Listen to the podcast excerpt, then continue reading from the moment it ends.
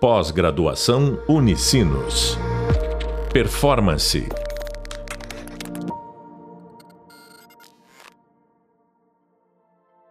Olá a todos e todas, sejam muito bem-vindos e bem-vindas ao podcast da disciplina Inteligência Emocional, fazendo a gestão das próprias emoções. Eu sou a professora Alessandra e no podcast de hoje nós vamos falar sobre agilidade emocional com base no livro homônimo, escrito por Susan David e recomendado lá no nosso e-book. A ideia aqui é fazermos um bate-papo com a minha convidada, Cleo Fischer. A Cleo é socióloga, é especialista em inteligência emocional, é pós-graduada em gestão de pessoas e foi através dela que chegou até mim esse livro que eu considero imprescindível para quem quer aprofundar seus conhecimentos e as suas habilidades em inteligência emocional. Cleo, seja muito bem-vinda e desde já grata pela tua contribuição generosa conosco aqui neste tema. Olá, olá a todos. Muito obrigada pelas boas-vindas, pelo convite, Prof. Ali. E tenho certeza que vai ser muito agradável, repleto de aprendizados essa nossa conversa para nós e para quem está nos ouvindo.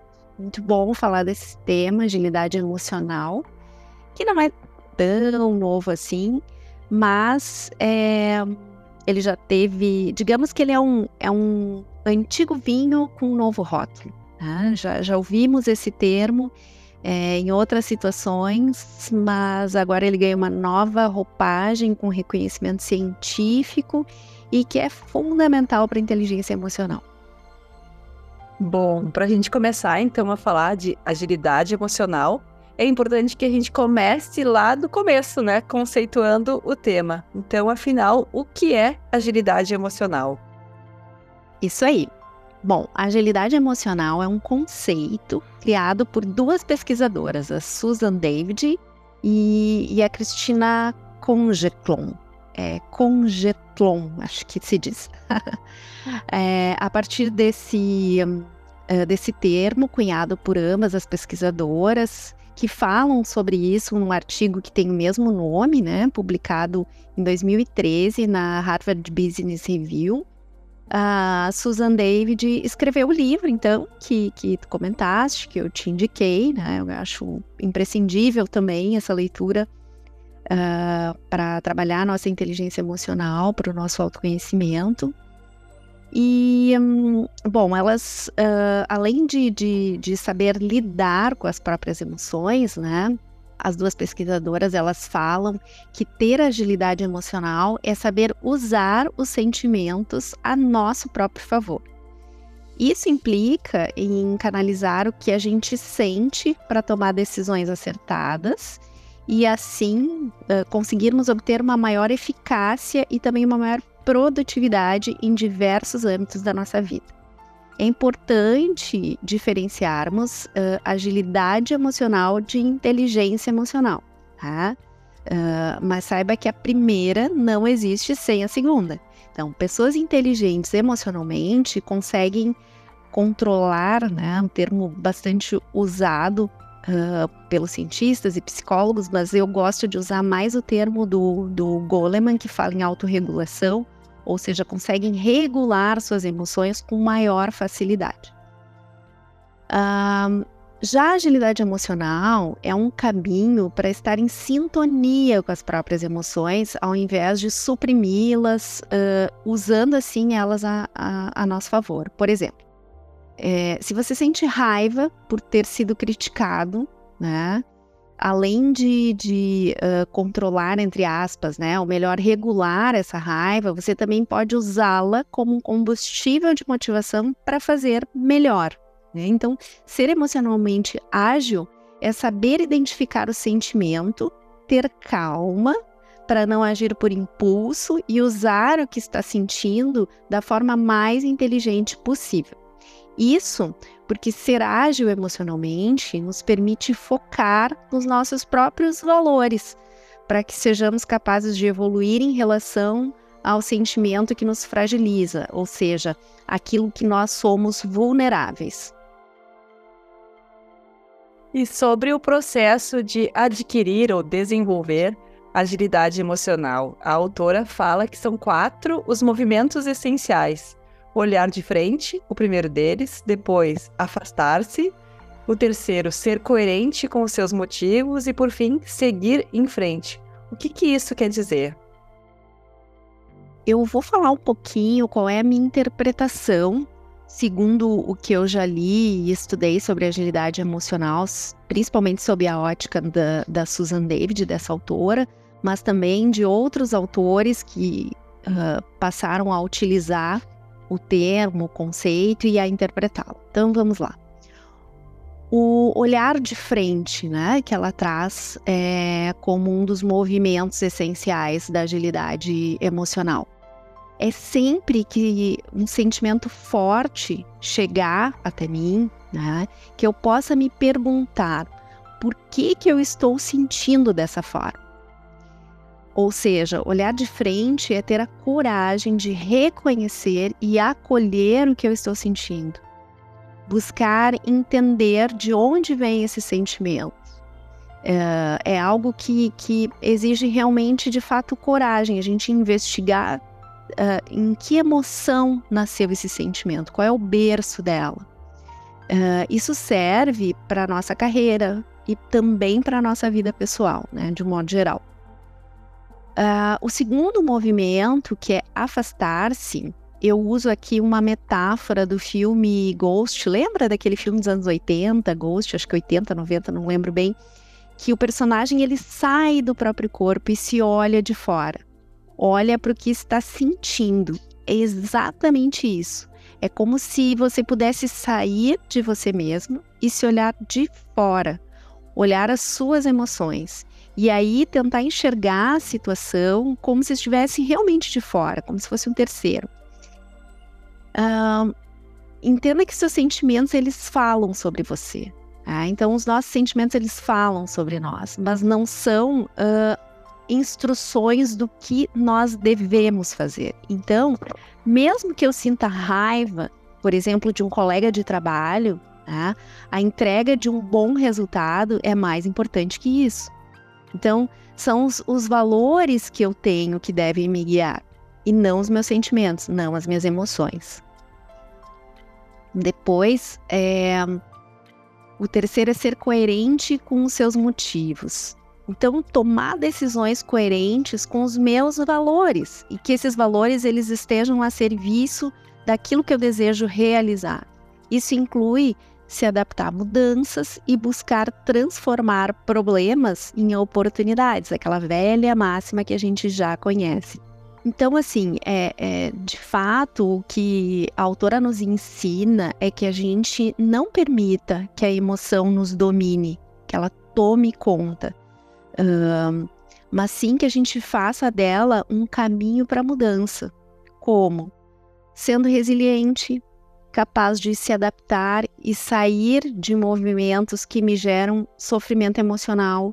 Uh, pessoas que têm agilidade emocional, elas continuam sujeitas a sentir raiva, tristeza, frustrações, uh, o que nós chamamos de, de emoções com polaridade negativa mas passam por isso como um ciclo.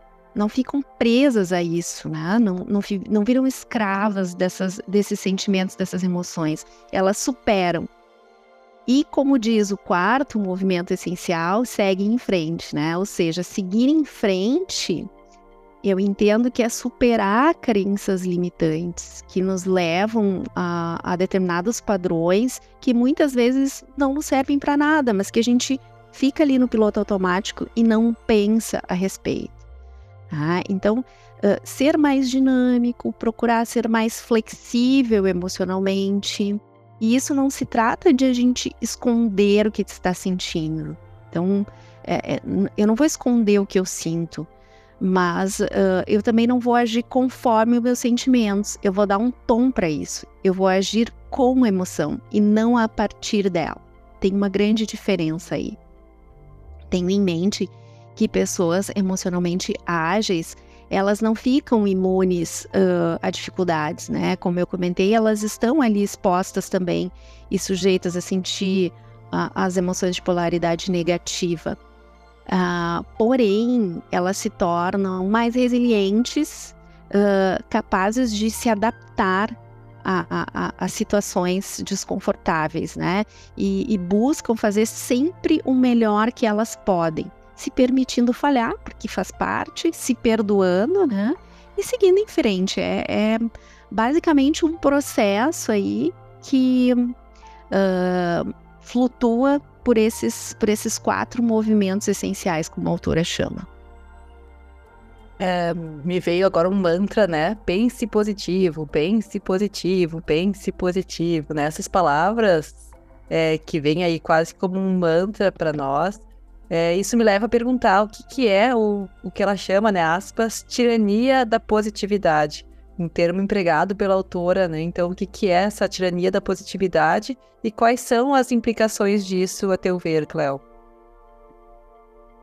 É, isso me, me faz pensar num assunto que está bem pauta agora e tem assim vindo muito muito à tona as discussões sobre as implicações que a positividade tóxica tem trazido, né? Então é um termo bem atual que nós ouvimos bastante. E para mim ele é um sinônimo do que ela traz no livro sobre tirania da positividade. A Susan, ela afirma é, em uma entrevista que eu vi dela na, no YouTube, quando ela fez o lançamento do livro, é, que existem pesquisas que demonstram que a quantidade de palavras que nós falamos durante um dia gira em torno de 16 mil. E a partir disso eu fico aqui imaginando se essa é a quantidade média de palavras que nós falamos em um dia, qual seria a quantidade de pensamentos que percorrem a nossa mente? Provavelmente infinitamente maior. E ainda, imagina que a maioria deles não são fatos, não são nem baseados em fatos, mas são avaliações, julgamentos, é muito naquela vibe do eu imagino. E tudo isso diretamente amarrado a laços emocionais. Uh, esta é a nossa biologia básica. Todos os seres humanos saudáveis têm um fluxo interno de pensamentos e de sentimentos que incluem críticas, que incluem dúvidas, medos, uma série de emoções que liberam sentimentos nada agradáveis de se experimentar. É inevitável ter sentimentos e pensamentos indesejáveis. Nós não, não controlamos isso, é impossível que a gente pense uh, o tempo todo positivo, o tempo todo positivo.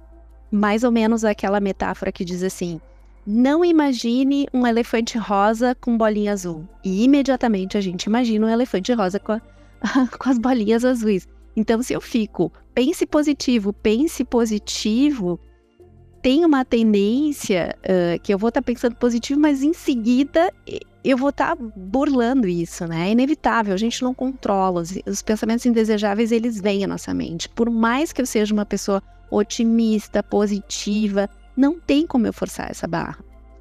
Por outro lado, nós também não podemos ser fisgados por eles, né?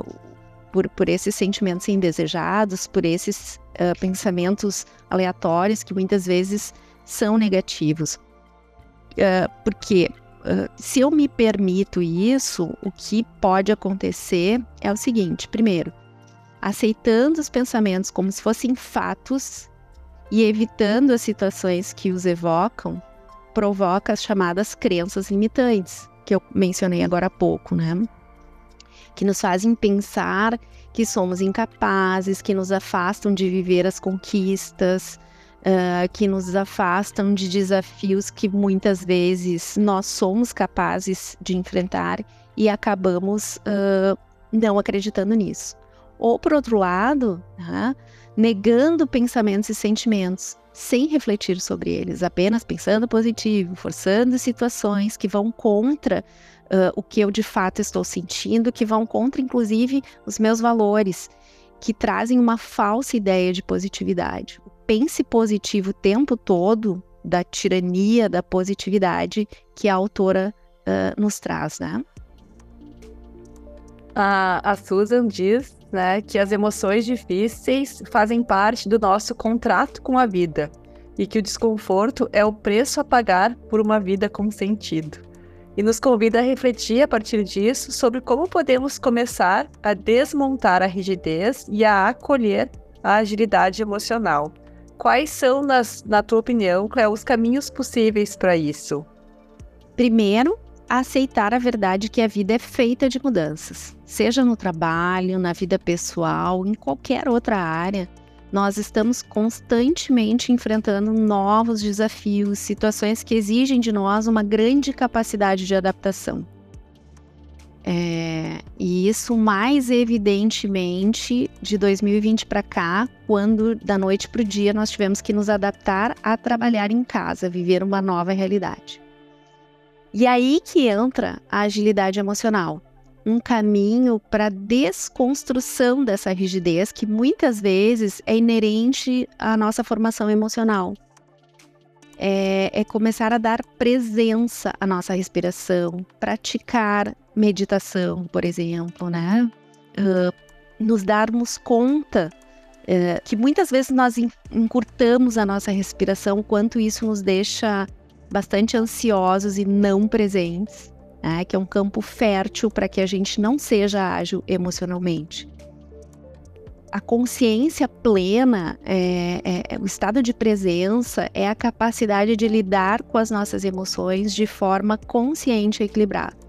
Não tem como desenvolvermos agilidade emocional uh, se não for desta forma, né? Tendo consciência e buscando equilíbrio das nossas emoções e das nossas ações, de como a gente lida com a vida. Outra dica é jamais deixar de investir no autoconhecimento. Por meio de, seja terapias, mentorias, leituras, informação, uh, colocando em prática aquilo que a gente aprende, enfim, N ferramentas que a gente já, já uh, falou em outros podcasts e que eu tenho certeza que a disciplina também acaba é, promovendo e, e, e orientando, uh, que vão nos ajudar a entender melhor as nossas próprias emoções e como isso reflete nos nossos comportamentos. Desenvolver a nossa capacidade de nos tornarmos emocionalmente ágeis requer prática, esforço, mas os resultados, eles de fato valem a pena, né? Com ela é possível lidar com as emoções de forma mais eficiente, uh, nos permite termos uma maior capacidade de adaptação às mudanças e, e aproveitar as oportunidades aí que a vida também nos oferece a partir dessas mudanças. Emoções são dados, mas não diretivas. Eu achei sensacional essa afirmação da autora. Ela dá conta de que podemos explorar os valores contidos nas nossas emoções. Como nós, uh, como somos nós quem gerenciamos as nossas emoções e não o contrário, né?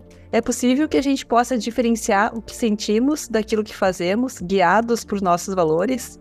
É, Cleo, pode compartilhar alguns exemplos conosco de como isso acontece na prática? Ah, eu quero trazer aqui um exemplo que me ocorre quando eu penso nessa afirmação da, da Susan David, uh, que é a vida e a obra do Viktor Frankl, um psiquiatra austríaco, sobrevivente de um campo de concentração nazista, que escreveu o livro O Sentido da Vida, e, e também escreveu um outro clássico que é sobre o sentido da vida. E na sua obra, ele argumenta que existe um espaço entre o estímulo e a resposta. E que é nesse espaço, exatamente nesse espaço, que reside o nosso poder de escolha. Na nossa escolha reside nosso crescimento e a nossa liberdade. Então, é, eu, eu, concordo contigo e compartilho da, da, mesma opinião, da mesma sensação de que é fantástica essa afirmação da Susan. E, e para mim, emoções são dados, mas não diretivas, é exatamente isso que uh, vem de encontro no que o, no que o Viktor Frankl trouxe na obra dele, né? Por isso que eu comentei lá no início do nosso pod que para mim agilidade emocional é um, é um vinho antigo, um novo rótulo, né?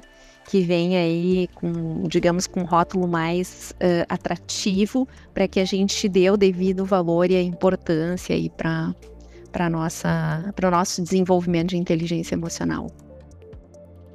A gente sabe que educação emocional é um tema relevante desde a infância, né? Então, dito isso, o que é, na tua opinião, uh, criar filhos emocionalmente ágeis? É, agilidade emocional é uma habilidade importante para o nosso sucesso na vida. Tá? Uh, vai na mesma linha aí que o Goleman já trazia sobre inteligência emocional. Ensinar os nossos filhos a serem emocionalmente ágeis desde cedo pode ajudá-los a lidar com as emoções de forma mais saudável, mais eficaz do que nós aprendemos a lidar, né? que pode levar uma vida mais feliz, mais satisfatória, que é isso que a gente busca pra gente e principalmente para os filhos, né? Nossos, nossos amores aí. Uh, eu não trabalho com criança, meu trabalho é exclusivamente com adultos. Eu sou mentora comportamental e atuo com lideranças profissionais liberais que querem desenvolver comportamentos sustentáveis, que levem a uma vida plena, uma vida feliz. Mas estes adultos, eu sempre penso que eles já foram crianças um dia, tá? E certamente nós temos uma geração muito sofrida para desenvolver a inteligência emocional, né? E eu falo da minha geração aí, uh, até uma geração anterior, dos 30 e poucos, uh, 40 e poucos anos, uh, devido a nós não termos tido acesso a uma educação emocional e, e, termos uma, uma lista infinita de crenças limitantes que nos dificultaram muito a ter agilidade emocional, né?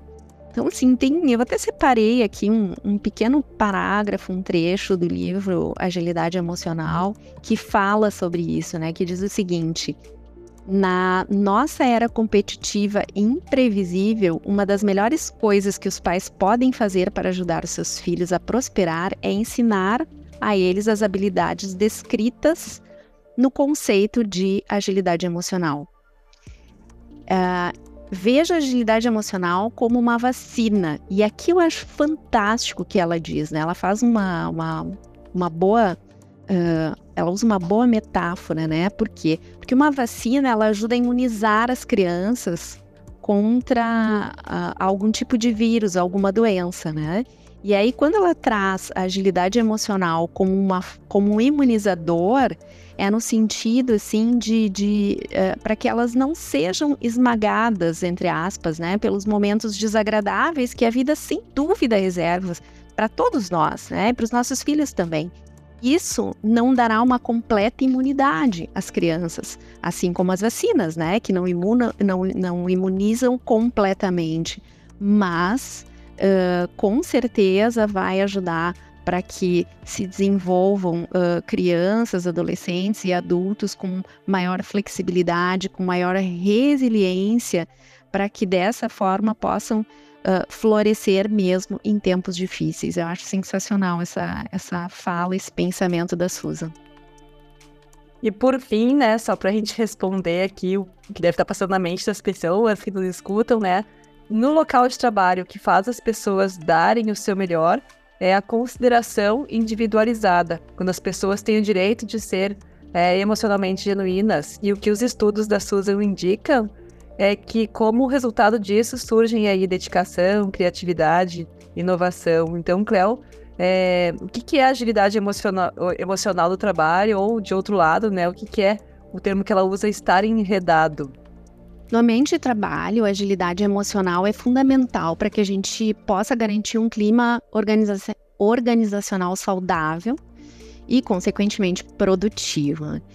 Afinal, as emoções negativas, como raiva, frustração, ansiedade, elas nos afetam diretamente, afetam a nossa produtividade, a nossa saúde, a nossa criatividade e até a nossa saúde mental. Né? Então, é importante que, num primeiro passo, aí, a gente possa desenvolver agilidade emocional a partir do reconhecimento das nossas emoções e tendo esse espaço também nas organizações para que se possa fazer isso. Isso significa identificar o que nós estamos sentindo, por quê e como vamos agir a partir disso. Dessa forma, nós podemos lidar com as emoções de uma forma mais consciente né? e também fazer escolhas racionais, especialmente no ambiente de trabalho.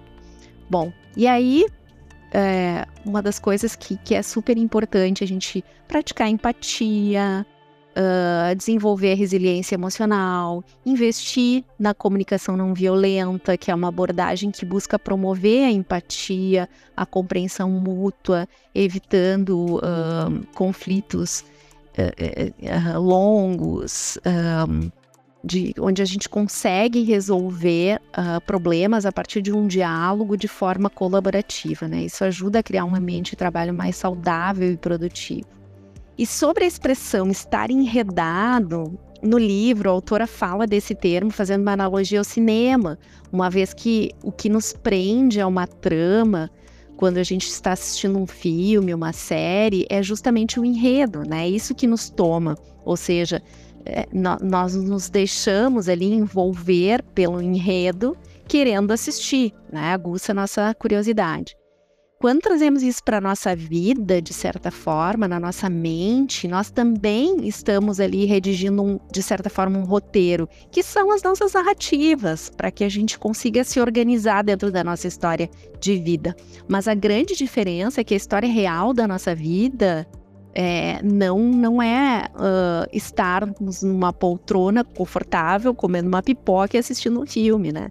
Nesse caso, nós somos o protagonista e ficar enredado, entre aspas, na vida, indica estarmos, de certa forma, sendo capturados por alguma emoção de polo negativo, algum pensamento que não evolui, ou mesmo um, um comportamento autodestrutivo, né? No âmbito profissional, então, estar enredado, eu diria que é estarmos presos a narrativas de estrutura muito hierárquicas, rígidas, que não há incentivo para o reconhecimento de emoções e de sentimentos mais íntimos. E, e muitas vezes nós aprovamos, nós consentimos esse tipo de, de ambiente tóxico. Bom, a gente está chegando ao final do nosso podcast. Eu queria agradecer mais uma vez, muitíssimo pela tua participação. Tenho certeza de que as dicas finais e toda a contribuição foi bastante rica para todos que nos acompanham. Grata desde já e uma boa leitura para quem vai embarcar na leitura do livro. É isso aí. Super obrigada, Prof. Ali, aos nossos ouvintes aqui do podcast. E, e, eu recomendo fortemente que vocês façam a leitura do livro Agilidade Emocional. Vale muito a pena para contribuir aí para o caminho de autorrealização, de felicidade, de autoconhecimento de cada um de nós. Pós-graduação Unicinos. Performance